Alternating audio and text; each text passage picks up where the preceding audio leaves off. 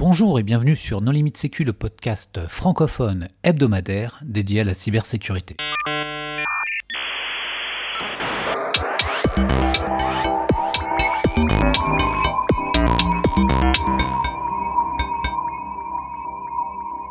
Alors aujourd'hui un épisode sur une distribution Linux qui s'appelle Tsurugi avec euh, Giovanni Rataro. Bonjour Giovanni. Bonjour Yann, bonjour à tous. Pour discuter avec lui, les contributeurs No Limite Sécu sont Hervé Schauer. Bonjour. Marc-Frédéric Gomez. Bonjour. Vladimir Collat. Bonjour. Nicolas Ruff. Bonjour. Et moi-même, Johan Hulot. Alors Giovanni, en préambule, est-ce que tu voudrais bien te présenter? Oui, donc je m'appelle Giovanni Rattaro, euh, je suis Customer Success Manager pour Bectra aujourd'hui. Euh, j'ai fait partie de l'ancienne staff Bectrac Linux, donc Bectrac Italie. J'ai fait pas mal de choses. J'étais euh, développeur de Dev Linux et aujourd'hui euh, je suis team leader et euh, core développeur de Surrogate Linux. Bon après je m'arrête là avec tous les les passions liées à la sécurité informatique. Alors Giovanni, bah, pourquoi une nouvelle distribution Linux? Donc, euh, nouvelle distribution Linux, euh, parce qu'en fait, euh, on n'avait pas... Euh, il manquait quelque chose? C'est-à-dire qu'on n'avait pas réellement une distribution avec tout cette caractéristique, cet outillage, cette fonctionnalité. Donc, on a décidé de, de la créer nous-mêmes. Alors, qu'est-ce qui manquait? Donc euh, sur Linux, euh, c'est un projet. Euh, c'est un projet principalement euh, basé sur trois euh, parties différentes. Donc la première partie c'est Tsurugi Linux bien sûr. Donc c'est la, distribution euh, maître. Donc c'est possible d'installer sur une machine ou la démarrer en mode live. Et en fait la caractéristique principale c'est en fait, c'est orienté à la digital forensics, donc euh, les investigations numériques, euh, à la partie OSINT, donc Open Source Intelligence, mais vous avez aussi euh, des sections dédiées à la malware analysis et la nouvelle computer vision. Donc, si on prend, si on prend ton résumé, tu es en train de nous dire que c'est une distribution qui peut servir aussi bien quelqu'un qui fait du forensics, quelqu'un qui fait du reverse malware, et quelqu'un oui. qui veut euh, juste euh, euh, apprendre à être dans une équipe de réponse incident et de creuser un peu plus sur un, un incident. Oui, et euh, faire des analyses des computer vision. Donc, par exemple, analyse des types vidéo, photo, de façon automatisée, face recognition et d'autres fonctionnalités de façon dynamique. Donc, la possibilité de comparer des milliers de photos, des vidéos et rechercher des indiciés, par exemple. Les... Donc, il y a beaucoup d'utilités, hein, mais la principale, ça reste la digital forensics la base. Donc ça c'est la, c'est vraiment le, le target de, du projet. Oui, là, là euh, le, le, point dont tu parlais, la reconnaissance d'éléments dans des photos, euh, oui. tu passes rapidement dessus, mais c'est quand même assez ouf ce que ouais. tu arrives à faire avec la distribution. Euh, c'est ce que tu avais montré euh, à Corinne et aussi à, à PodConf un petit peu, c'est la, la, capacité de détecter des objets sur des photos, sur des grandes quantités de photos, d'aller hyper loin, c'est très très impressionnant. Oui, donc ce sont des technologies qui bon, euh, sont à disposition de tout le monde. Nous, on l'a simple, simplement intégré et créé des outils pour automatiser euh, les différentes tâches. Par exemple, bon, là, je, je rentre pas dans le détail, mais vous avez la possibilité, par exemple, de, de comparer des milliers de photos. Euh, par exemple, des photos que vous avez dans différents appareils euh, euh, téléphoniques ou des ordinateurs, identifier s'il y a des personnes que vous avez dans une photo ou dans l'autre, ou dans des vidéos, de façon automatique. Identifier si vous avez des certains objets, par exemple, donc la object recognition, compter des personnes ou faire des opérations euh, des types visuels, tout de façon automatique. Donc, si je comprends bien, tu, euh, si on recherche lors d'une analyse forensics des images du contenu illicite sur un poste euh, corporate, automatiquement, toutes les images vont être euh, téléchargées, tu vas pouvoir les analyser de façon automatique. Euh, c'est un gain important ou pas pour le forensicer ben oui, bien sûr. Alors là, il y a différents types d'applications. Euh, par exemple, imaginez-vous, vous avez, je sais pas, une vidéo, euh, une caméra de surveillance qui est, euh, pointée sur, euh, sur une route, par exemple, et vous avez des personnes qui sont en train de transiter. Donc, oh, vous regardez les 24 heures des vidéos pour déterminer si une personne est passée sous la caméra, ou vous utilisez des outils de face recognition. Donc en fait, une fois que vous avez mis la cible, vous n'avez pas besoin de regarder les 24 heures, 48 heures, etc. de euh, vidéos, mais c'est le système, l'algorithme qui va identifier si la personne est passée dans les vidéos, par exemple, ou des objets. Hein. Donc vous avez la possibilité d'identifier des voitures, euh, des armes. Après, il faut juste ajouter les bons datasets. Vous êtes capable donc du coup de trouver, de, de repérer des objets euh, particuliers. Selon les datasets. Aujourd'hui, la police, pour faire ça, elle utilise des logiciels propriétaires ou elle se tourne vers euh, cette solution libre euh, Là, je n'ai pas la réponse. Après, on est contacté de beaucoup de personnes dans le domaine de law enforcement. Euh, parce que bon, quand même, vous avez des outils qui sont, sont gratuits et avec un, bon fonctionnement sachant qu'une partie de, l'équipe euh, sur Linux fait partie de, des forces de l'ordre. Bah, c'est un moyen efficace de commencer à faire les premières investigations suite au premier PV d'audition ou de la première saisie. Oui, après vous avez différents cas d'application, bien sûr. Donc mm. euh, comparer euh, des photos, par exemple, voir si vous repérez un visage euh, sur une image, sur une vidéo, ou vérifier simplement si les photos que vous avez sur l'appareil sont présentes, les mêmes personnes sont présentes dans l'appareil d'une deuxième personne. Donc du coup, vous avez la capacité de faire une corrélation entre les deux individus. individus. Euh, c'est une intégration de logiciels qui existait déjà ou euh, c'est un nouveau développement C'est fait avec des chercheurs euh, D'où ça vient cette capacité à analyser les images? Oui, donc du coup, là, il n'y a pas de secret, hein, c'est la, partie face recognition, elle bien, elle est bien publique.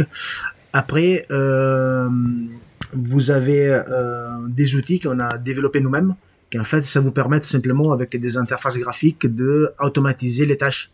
Donc, il faut plus maîtriser les algorithmes, les, syntaxes, les façons de fonctionner. Vous avez une interface graphique qui va faire tout pour vous. Bon, ça, c'est juste une petite partie, hein, bien sûr, de Surgi. Donc, on va dire que ça, c'est une petite partie dédiée à la, la computer vision, qui est quand même euh, promis beaucoup. Mais on va dire le cœur de la distrib, c'est pardon, c'est la forensique. pardon. Ah. Et comment est-ce que tu définis ce que tu veux rechercher? Tu, parlais de, reconnaissance, par exemple, d'objets. Oui, la partie euh, reconnaissance d'objets, en fait, vous avez des datasets par défaut. Par exemple, vous êtes capable d'identifier s'il y a une voiture, euh, une personne, un objet en particulier. Exemple, je dois identifier le numéro d'une plaque d'immatriculation. Donc avant tout, euh, avant d'aller faire de la détection sur n'importe quel objet, j'arrive à identifier qu'avant il s'agit bien d'une voiture.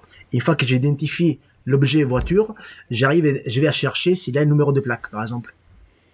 C'est pour éviter les faux positifs. Et vous avez un taux, on va dire un nombre d'applications qui sont, je dis pas infini, mais bon, faut juste en voir par rapport au cas d'investigation. Bah, dans le, si on prend le cas d'une investigation, la première chose qu'on doit faire, c'est une image quand tu commences au, démarrage, on, te livre un PC, tu dois faire un forensic euh, de classique. Euh, donc, euh, tu peux installer un bloqueur de n'importe quelle marque sur le PC qui, où il y a Tsurugi. Oui, alors Tsurugi Linux, oui, bien sûr, c'est une distribution Linux basée sur une Ubuntu LTS, mais on a fait un tuning très particulier, c'est-à-dire qu'on a modifié les noyaux de Tsurugi et on a inséré un blocker à niveau noyau. C'est-à-dire qu'à niveau logiciel, donc à niveau noyau, euh, chaque périphérique qui vient installer, donc qui vient insérer dans Surogi, il vient monter en mode read-only, donc seulement en mode lecture. ça marche dans ton rapport. Attends, ça me fait réagir. Euh, excuse-moi de t'interrompre, mais euh, ça marche dans ton rapport forensics quand tu le donnes après à ton client ou à des forces de l'ordre? Parce que généralement, tu dois prendre en photo le type de bloqueur que tu as installé, tu dois, tu vois, as, un certain nombre de preuves à donner. Oui, alors il y a certains cas, donc évidemment, il faut toujours utiliser le, vrai bloqueur physique, bien évidemment, mais il y a certains cas, euh, malheureusement, que le vrai bloqueur, c'est pas possible d'utiliser. Par exemple, vous avez des systèmes. Plusieurs fois, je, m'excuse de t'interrompre, ça fait plusieurs fois que le terme bloqueur est utilisé, est-ce que vous pouvez expliciter? Oui, alors bloqueur, en fait, euh, c'est un système qui ça permet de pas modifier euh, la périphérique qui est investiguée. Par exemple, vous avez un disque, un disque extérieur, grand classique d'un, d'un ordinateur portable, et vous êtes en train de l'investiguer. Donc du coup, en fait, on va faire d'habitude une copie, donc une copie euh, conforme du disque, qui après on, va sur lequel on va faire l'analyse ensuite. Euh, pour garantir l'intégrité donc de la copie et donc du coup la validité de l'analyse, il faut garantir qu'il n'y a pas de possibilité de écrire sur le disque d'origine et donc modifier la preuve. Et donc, du coup, on parle de write blocker physique. Donc, c'est euh, un boîtier, un hardware qu'on va interposer entre l'ordinateur d'acquisition et euh, le disque euh, post-mortem, donc le disque qu'on va euh, analyser. Et donc, sur Tsurugi, il y a par contre une fonctionnalité euh, logicielle, donc à niveau noyau, euh, qui va empêcher le montage en mode read-write sur n'importe quel périphérique. Donc euh, c'est très pratique en fait dans certains cas dans lesquels c'est pas possible d'utiliser un bloqueur physique. Par exemple, vous avez euh, des mémoires des machines virtuelles. Euh, euh machines virtuelles. des machines virtuelles. Machines virtuelles, c'est c'est différent parce qu'on peut faire l'acquisition du disque virtuel. Il s'agit simplement de certains files. Donc du coup, ça se pose pas le problème. Mais vous avez par exemple, vous avez des des cartes des cartes qui sont soudées soudées sur la machine. Donc vous pouvez pas les enlever. Donc vous êtes obligé de démarrer avec un OS en mode live. Ou sinon, vous avez un, des systèmes RAID 5 ou autres, donc vous avez plusieurs disques. Et, donc, du coup, il faut s'appuyer pour pouvoir accéder au contenu de la data sur le, la carte physique RAID. Et du coup, bien sûr, le, le write blocker physique, vous pouvez pas l'utiliser. Donc, du mm. coup, vous êtes obligé à lancer une distribution en mode live pour faire l'acquisition à travers l'hardware spécifique. Et là, ça, ça vient vous aider, bien sûr, le write blocker à niveau logiciel, qui va du coup empêcher d'accéder à une écriture sur le disque d'origine. Mais si tu montes la partition, enfin, ou le disque en read-only, tu es sûr de ne pas pouvoir le modifier, non? Non. non, non, non, non. Alors justement, alors ça c'est un petit piège euh, et c'est pas très connu, on va dire. C'est euh, en fait quand vous allez monter un disque en mode read only, si on va lire le man du de la commande mount, euh, le mode de read only va garantir euh, l'accès read only à la data, donc euh, aux données utilisateurs. D'accord Pour simplifier. Euh, par contre, si vous avez, euh, par exemple, une partition, euh, un disque qui a été mal fermé, donc vous avez qu'est-ce qu'on appelle dirty file system. qu'est-ce qui se passe Qui le système d'exploitation, en fait, en fait, il va à fixer cette partie des file system dirty pour pouvoir le démarrer. Et du coup, qu'est-ce qui se passe Que pour un instant, le file system, il vient passer un read-write. Le file system, il vient, il vient fixer en automatique et le hash donc euh, de, votre périphérique, il vient changer. D'accord? Donc par contre, le fait d'agir à niveau noyau, en fait, ça nous permet d'interagir avant la partie userland, on va dire. Et donc, du coup, d'empêcher cette modification du, de la périphérique. Donc, euh, pour répondre, non, ça suffit pas. Le paramètre read only. C'est une fausse euh, sécurité. Après, pour faire le chiant de service, de toute façon, si tu prends un disque et que tu le connectes, quel que soit l'équipement, même avec un bloqueur, tu vas quand même incrémenter des compteurs internes du disque euh, pour tout ce qui est rotation, nombre de secteurs LU, erreur, etc. Donc en fait, il sera plus jamais le même. Même si effectivement, en théorie, tu touches pas aux données et au contenu du disque, tu as quand même euh, tout plein de petits compteurs qui sont, euh, qui sont incrémentés. Donc ton disque, dès que tu l'allumes et que tu commences à y accéder, de toute façon, tu, tu le modifies entre guillemets. Ah. Je crois que la question, c'est est-ce que Tsurugi a une validité légale? Parce que on connaît des outils commerciaux extrêmement chers qui sont utilisés euh, et qui sont un peu euh, des standards du marché, on va dire, qu'on ne va pas citer ici. Si tu viens devant un juge avec une analyse faite avec Tsurugi, est-ce que. Surtout s'il y a une contre-expertise. Tu as une contre-expertise. Euh, Nicolas, c'est là-dessus qu'il faut le voir. Tu viens avec les outils du marché reconnus. c'est fait dans les règles de l'art d'après ses éditeurs. tu arrives derrière, tu dis j'ai utilisé Tsurugi est-ce que je suis bon ou pas euh, Est-ce que je peux tenir une contre-expertise judiciaire? Alors, euh, Tsurugi, euh, bah, finalement, c'est un projet bien sûr open source, donc il n'y a pas de mmh. société, c'est quelque chose qu'on a fait, donc on est plein de passionnés, des professionnels surtout, on a fait ça gratuitement, il n'y a pas de, de business derrière, il n'y a pas de société. Donc euh, c'est relâché avec une licence new, d'accord, GPL donc du coup, on, va dire qu'on va pas garantir euh, pour rapport à ça. Bien sûr, on a fait les choses euh, à notre niveau, à l'état de l'art, mais bon, euh, on s'engage pas sur cette partie. Après, nous a été euh, proposé de valider à niveau euh, par la communauté, la nouvelle communauté qu'on a créée, nous a été proposé bien sûr de la valider, donc de faire faire des analyses de l'OS pour pouvoir valider cette fonctionnalité. Donc, euh, on sera bien preneur, hein, mais nous, on s'engage pas sur ça. Il n'y a pas une société derrière. Si vous avez envie de l'utiliser, c'est bien. Euh, sinon, voilà, vous pouvez acheter, bien sûr, euh, des outils à niveau commercial. Et ça sert surtout, bien sûr, sur, euh, par exemple, des petites sociétés qui n'ont pas assez de budget, ou par exemple, simplement des étudiants. Moi, quand j'ai donné beaucoup de cours de, de, forensique, et en fait, mes étudiants, ils ont gagné beaucoup, beaucoup de temps euh, à pas installer les outils par eux-mêmes, par exemple. Donc du coup, pour apprendre, c'est vraiment euh, c'est quelque chose de très bien.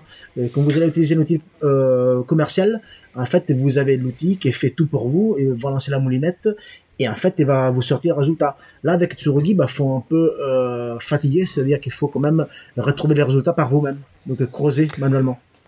Pour répondre à Marc Frédéric, euh, bon, je pense qu'un expert judiciaire en informatique utilisera un bloqueur en écriture matérielle. Il prendra pas le risque. Et puis même dans les outils commerciaux, là on parlait, mais euh, on se mais comme Giovanni l'expliquait, parfois c'est pas possible. Mm. Tu oui. fais quoi dans ces cas-là? Eh bien, tu là, tu utilises Tsurugi.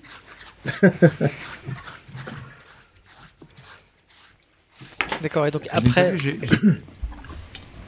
J'ai pas eu l'occasion de poser ma question tout à l'heure, mais euh, c'est quoi le moteur de l'intelligence artificielle, de reconnaissance d'image C'est du TensorFlow Non, non, non. Alors là, euh, alors cette partie ici, euh, il y a la possibilité d'ajouter euh, euh, justement TensorFlow. Et, mais en fait, on n'a pas, euh, on n'a pas mis ces, outils pour l'instant. C'est que vous allez faire quand même une reconnaissance euh, match 1 à 1, ou sinon euh, en utilisant le protocole, le protocole, l'algorithme KNN, d'accord? Vous avez la possibilité de créer du coup des dossiers avec des, des indiciés et mettre toutes les photos d'une personne, et après euh, arriver à récupérer les euh, les valeurs, on va dire, donc en faisant du face landmark, donc à poser tous les points de reconnaissance faciale. Donc on a des autres outils qu'on n'a pas eu le, le temps et l'espace d'intégrer, basé plus sur euh, TensorFlow et d'autres outils. D'accord, donc il y a quand même un travail de data science, c'est pas c'est pas automagique où je drag and drop les images dans un répertoire et ça me dit euh, voilà l'âge et oui. le sexe et la marque du vêtement de tous les suspects sur la photo. Alors nous on a fait quelque chose de on a adapté des outils, c'est-à-dire vous avez des dossiers, vous avez un dossier où vous allez mettre par exemple les photos des personnes que vous êtes en train de chercher et l'autre dossier dans lequel vous allez mettre les photos euh, que vous êtes en train de cibler. Donc après, avec l'interface graphique, en fait, il faut rien faire, faut juste cliquer et lui va récupérer tous dire, les images que vous avez déposées dans les deuxièmes dossiers. Mais ça, ça ne demande pas un fine-tuning manuel? Parce que du coup, ça, ça entraîne un moteur. Euh faire enfin, un réseau de neurones derrière Alors là, euh, il y a la partie match one à one, donc c'est 1 à 1. Donc vous avez le match d'une personne, d'une photo vers l'autre photo. Et après, vous avez des matchs euh, plus poussés, bien sûr. Donc euh, par contre, que ça récupère, il a besoin de beaucoup plus de temps. Parce que tuner des, des hyperparamètres dans un, dans un réseau de neurones, c'est... Non, non, ça, c'est pas installé. C'est pas installé encore. On n'avait pas de place. C'est un travail d'orfèvre. On n'avait pas la place. Il n'y avait plus de place. Alors pour reprendre la suite de ce que disait Marc Fred, c'est après l'acquisition.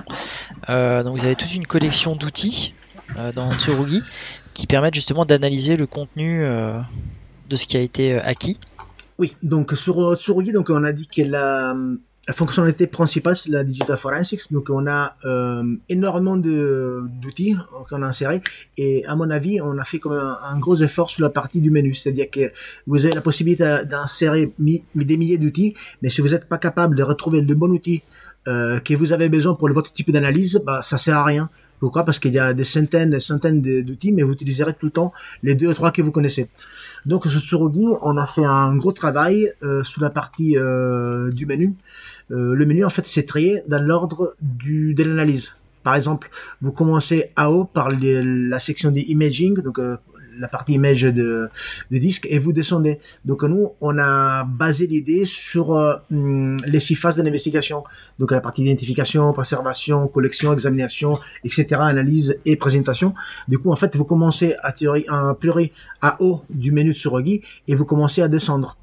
Donc en gros, vous commencez imaging, hashing, mount, à partir de la timeline. Après, vous avez toute la partie artefact et, et après, en fait, vous avez beaucoup beaucoup d'outils pour faire différents types d'analyse. Euh, le menu a été pensé en fait pour vous ramener à trouver l'outil qui va répondre à vos besoins. par exemple, si vous avez un outil qui a différents euh, features, donc euh, il a différentes fonctionnalités, euh, vous trouverez le même outil dans différents menus. Par exemple, j'ai un outil qui va faire du carving des fichiers d'événements Windows. D'accord? Donc du coup, je trouverai l'outil dans le menu de file carving, donc data recovery, et je trouverai le même outil dans le, menus d'analyse de log Windows. Parce qu'en fait, il a la capacité de faire plusieurs choses. Donc du coup, si je dois faire des analyses mail ou autre chose, bah, vous aurez quand même un menu qui vous ramène à tous les outils installés sur Tsurugi pour faire tel type d'analyse. Donc ça, à notre avis, c'est vraiment le, la plus-value de la, de distrib. En termes d'outils d'analyse, tu parlais de Reverse par exemple, euh, qu'est-ce que vous avez? Vous avez Ghidra, euh, vous avez la version gratuite de IDA Alors sur euh, alors le, la partie Reverse malware, il y a une section dédiée. On l'a hum, après diviser sur avec des sous-catégories, c'est très pratique. Par exemple, si vous avez une analyste qui est en train de faire une analyse forensique et doit analyser euh, des fichiers Word, des PDF, euh, bon, ok, il n'a pas besoin du coup de changer des systèmes d'exploitation pour aller faire un les dump, les VBA sur un fichier euh, Office par exemple. Donc vous avez tous les outils. Sous la partie Ghidra, on a installé, euh, c'était un peu volumineux, donc du coup il n'y avait pas assez de place. On a installé les plugins Ghidra sur Radar 2 nous a été demandé, du coup on a ajouté, on a adapté euh, les plugins Ghidra sur Radar 2. Vous avez un développeur euh, Radar 2 dans votre équipe Non. non, non. on a, j'ai passé pas mal de temps. j'ai passé pas mal de temps pour l'installer correctement. Euh, comment ça se passe avec les licences? Parce que moi, je me souviens d'avoir utilisé des trucs genre NTFS 3G, des trucs comme ça. Bon, c'était il y a bien longtemps. Hein. Mhm. Et euh, il y a quelquefois des outils qui sont assez utiles, mais qui demandent à télécharger, par exemple, un binaire euh, sur le site de Microsoft. Alors, qui ont une licence un petit peu contraignante. Vous avez comment ça se passe? Oui, alors c'est là, c'est hum, on va dire le projet de Surugi Linux. Donc, c'est trois projets sur qu'importe. Donc sur Linux, sur Lab, c'est la version 64 bits. C'est le système d'exploitation qu'on a dit vous pouvez installer et créer euh, votre laboratoire d'analyse ou utiliser la VM bien sûr. Vous avez Tsurugi Acquire, c'est la version plus légère. Donc c'est une version 32 bits, beaucoup plus légère avec euh, la modalité live. Vous pouvez pas l'installer, ça sert simplement pour faire des, des copies des copies conformes. Et après, vous avez Bento. Bento, c'est le dernier outil, en fait. C'est, Bento, c'est un kit portable que vous allez à télécharger, installer sur votre clé USB. Et du coup, vous pouvez ramener avec vous et faire des analyses sur des machines démarrées. Donc euh, la personne qui a créé Bento dans notre équipe euh, fait partie de la police scientifique italienne. Du coup, en fait, elle l'utilise euh, presque tous les jours. Donc quand il doit se déplacer, etc. Du coup, par exemple, lui, il arrive chez quelqu'un et voit que l'ordinateur a démarré. Du coup, avant d'arrêter l'ordinateur, il peut démarrer par exemple une analyse de type live. Donc récupérer, faire par exemple s'il y a une chat Skype, un compte Facebook logué, etc. La possibilité de faire une copie en temps réel pour pas parler bien évidemment du dump de mémoire, etc. Donc pour revenir à la question, il y a évidemment des outils qui sont gratuites, mais, mais sont protégés par une licence. C'est-à-dire que nous, on n'a pas les, droits de les redistribuer, genre Sys Internals euh, et d'autres. Euh, du coup, euh, finalement, nous, on les on les envoie, on les donne pas avec l'outil, mais en fait, vous avez simplement deux boutons à appuyer pour les importer de façon automatique. C'est comme tous les jeux vidéo modernes, c'est la première exécution en fait, tu dois récupérer toutes les mises à jour le principe, c'est ça. Après, le, voilà, le développeur, c'est quelqu'un de la police, donc il connaît très très bien les lois, et donc du coup, il a regardé chaque euh, licence un par un. Et évidemment, après sous Bento, le but, c'est d'avoir une clé USB à jour, donc a un système de mise à jour automatique, euh, qui va vous dire que sur votre clé, bah, vous avez la version 1, 2, 3 de tel outil, et c'est présent la version 1, 2, 4 euh, à jour. Donc vous avez la possibilité de mettre à jour la totalité des outils ou intégrer des nouveaux outils avec l'interface graphique sous Windows. Bah, c'est vrai, ce qui est pas mal, c'est tu as pas dit en fait, c'est l'outil se présente quand on l'exécute, c'est une petite icône bah, de bento justement. Bah oui. Euh, donc le, plage, enfin l'organisation de plat japonais. Et, euh, et, ce qui est sympa, c'est que tu as tout un menu après, donc pareil avec l'ordre des différentes étapes euh, de ton analyse, avec bah, des sous-menus sur tous les outils pour chaque action que tu peux faire. C'est vraiment pas mal foutu. Oui, en fait, on a pris la même idée qu'on a fait sur Tsurugi, donc mais là, ça marche euh, euh, principalement sous Windows. Après, il faut dire aussi que dans Bento, vous avez aussi des outils euh, pour analyser des systèmes live sous Linux ou macOS. Mais bon, c'est moins, voilà, ce sont moins nombreux les outils, parce que Alors comme Nicolas parlait de système de partition plutôt de macOS. Est-ce que vous supportez euh, les systèmes de partition de Mac un peu chiants, genre HFS, plus et puis surtout APFS leur, dernier Oui, bien sûr. Oui, bien sûr, HFS plus et APFS Fuse, on, on les a installés et on avait modifié aussi la partie euh, Autopsy avec le patch APFS. Et après, entre, entre temps, ils ont mis à jour, ils ont intégré par défaut. Du coup, oui, c'est tout supporté. Donc le but de Surugi, c'est avoir la, la compatibilité maximale avec la plupart d'hardware pour, faire, euh, pour pouvoir faire des acquisitions sur n'importe quel type d'hardware. Ça a l'air d'être un travail énorme d'avoir collecté, organisé tout ça. Vous, êtes, euh, vous êtes combien à faire ça et vous avez commencé quand? Alors euh, là, du coup, c'est, on va dire, ça fait deux ans qu'on a commencé à travailler sur ça. Principalement, on était deux personnes. Donc moi, une deuxième personne, qu'il avait une personne qui s'occupait du kernel et moi, j'ai fait tout le reste. Et après, ils sont, nous ont rejoint, euh, sont arrivés dans l'équipe d'autres personnes. Donc aujourd'hui, on est six. On est six. On a une personne dédiée à Bento et on va dire deux personnes, euh, moi et une autre personne sur Tsurugi. Une personne spécialisée sur toute la partie computer vision. Donc c'est euh, c'est l'expert computer vision. Et deux personnes qui nous aident sur toute la partie packaging qui sont, elles ont rejoint les, sont arrivés dans l'équipe euh, récemment. Donc en fait, tu as passé tous tes, tous tes week-ends et toutes tes nuits? Surtout, beaucoup de temps libre, donc euh, oui, c'est la nuit surtout la nuit et pas mal de week-ends. Après, il euh, faut dire aussi qu'on était très motivés quand on a lancé euh, le projet de Surugi. Donc on a, on s'est investi quand même. On a fait pas mal de, on a présenté à pas mal de conférences. D'ailleurs, on était à David Tokyo au Japon, à Black Hat US, Black Hat Europe. On est parti à Prague, à Corinne euh, pour euh, euh, pour la présentation COSIM 2020, Brookon à Kimbo et Sens Defir à Prague. Donc on va dire qu'on s'est investi beaucoup sur ces projets. Et c'était dommage de ne pas faire profiter euh, tout le monde de notre, euh, de notre effort. Mais ça fait beaucoup, beaucoup de temps d'effort quand même. On a fait environ 200 builds de, euh, 200 builds d'ISO euh, pour les premières éditions. Donc c'est exactement 194 sur les premières deux releases. Oui, on a vu ta présentation à Corinne, c'est ce qui a motivé cet épisode. comment vous, Comment vous faites euh, d'un point de vue financier? Enfin, j'imagine que le stockage, la distribution d'images ISO, plus les builds réguliers, etc., ça coûte quand même. Euh, il y a un coût d'infrastructure euh, fixe. Vous acceptez quand même les donations ou vous êtes... Alors, pour l'instant, on avait. pour l'instant, c'est totalement financé par nous-mêmes c'est qu'on va à, dédier le temps. Bah, c'est une passion. Hein. Donc du coup, on est passionné de ça, on aime bien. mais pour l'instant, on n'a pas de, on récupère pas de donations. On est en train de créer une, association à but non lucratif. Donc on pourra bien sûr euh, financer du coup des petits, euh, bah, déjà les déplacements pour les conférences, l'hardware ou, d'autres choses. Oui. Et pour l'instant, s'il y a des gens qui veulent vous donner un coup de main, euh, est-ce qu'il y a un domaine particulier dans, dans, dans lequel vous auriez besoin d'aide? Oui, alors donc là, on est en train de, de refaire le site internet. Donc du coup, on est en train de mettre pas mal de mises à jour et donc on, on a envie d'expliquer ça aussi. Donc bien sûr, nous, on attend d'avoir des feedbacks de la communauté. Donc euh, du coup, savoir que ça marche pas sur un certain type d'hardware, bah nous, on peut pas le vérifier. Donc euh, quelqu'un qui va nous dire oui, mais sur mon PC ça marche pas, ok, merci, donnez-nous la marque, le modèle, et on essaie de voir ensemble. Donc euh, avoir des feedbacks, des idées, ou, bien sûr des, la proposition de nouveaux outils, pourquoi pas. Euh, sachant qu'il y a beaucoup beaucoup d'outils et nous on n'a pas évidemment le temps de tester tous les outils de façon exhaustive. Donc évidemment euh, il y a tel outil avec tel paramètre que ça marche pas. Ok merci pour l'info, on l'a pas testé. C'est c'est infaisable. Donc euh, on a besoin de la communauté pour aider la communauté. Et on, va sur euh, quel site pour remonter toutes ces informations? Alors là, pour euh, aujourd'hui, bon, c'est sur le site officiel, souris-linux.org. pour l'instant, il y a juste un adresse mail et un compte Twitter. Là, on est en train de voir sur la prochaine release et on est en train de mettre en place une partie des bug reporting, donc un bug tracker.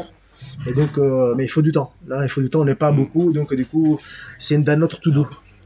Donc pour l'instant, on est déjà bien content d'avoir un, système qui est plutôt stable. Prochaine release. Euh, prochaine release, on a déjà commencé à travailler, ça sera basé sur la nouvelle Ubuntu 20 LTS. Euh, donc du coup, on aura pas mal de choses qu'on a on est arrivé à fixer dès la première release, donc on s'attend d'avoir une distribution encore plus stable, plus rapide, et avec des outils, on va dire, mieux catalogués. Et d'où vient ce nom Tsurugi? Il est un peu bizarre ce nom. Oui, alors Tsurugi, c'est c'est le nom d'une épée japonaise des anciennes moines japonais. Donc en fait, euh, au début on savait pas comment l'appeler la distribution. Après on a été invité euh, à David Tokyo pour euh, la présentation de Tsurugi. Et donc du coup on a laissé le choix à nos amis japonais de nous proposer des noms. Et donc il n'y avait pas de soucis de copyright, bien évidemment. Hein. Euh, c'est un peu compliqué à retenir, mais on trouvait plutôt sympathique l'histoire. Hein. Il y a une légende quand même derrière. C'est une épée qu'on sait, on ne sait pas si elle a réellement existé ou pas. Et du coup, on a bien aimé l'idée. Ok, Giovanni, tu voudrais euh, donner le mot de la fin? Bah, merci beaucoup pour, pour m'avoir accueilli entre vous, parmi vous, et merci pour l'intérêt de notre distribution. Eh bien, merci à toi d'avoir accepté euh, notre invitation. Alors aujourd'hui, exceptionnellement, la Minute Fail ne sera pas réalisée par euh, Vladimir, mais euh, par un auditeur qui s'appelle Sniperovich et qui nous a proposé de diffuser sa Minute Fail, que nous avons écouté et que nous allons diffuser maintenant. Donc si vous aussi vous avez des Minutes Fail épiques à nous envoyer, surtout n'hésitez pas, peut-être que nous la diffuserons.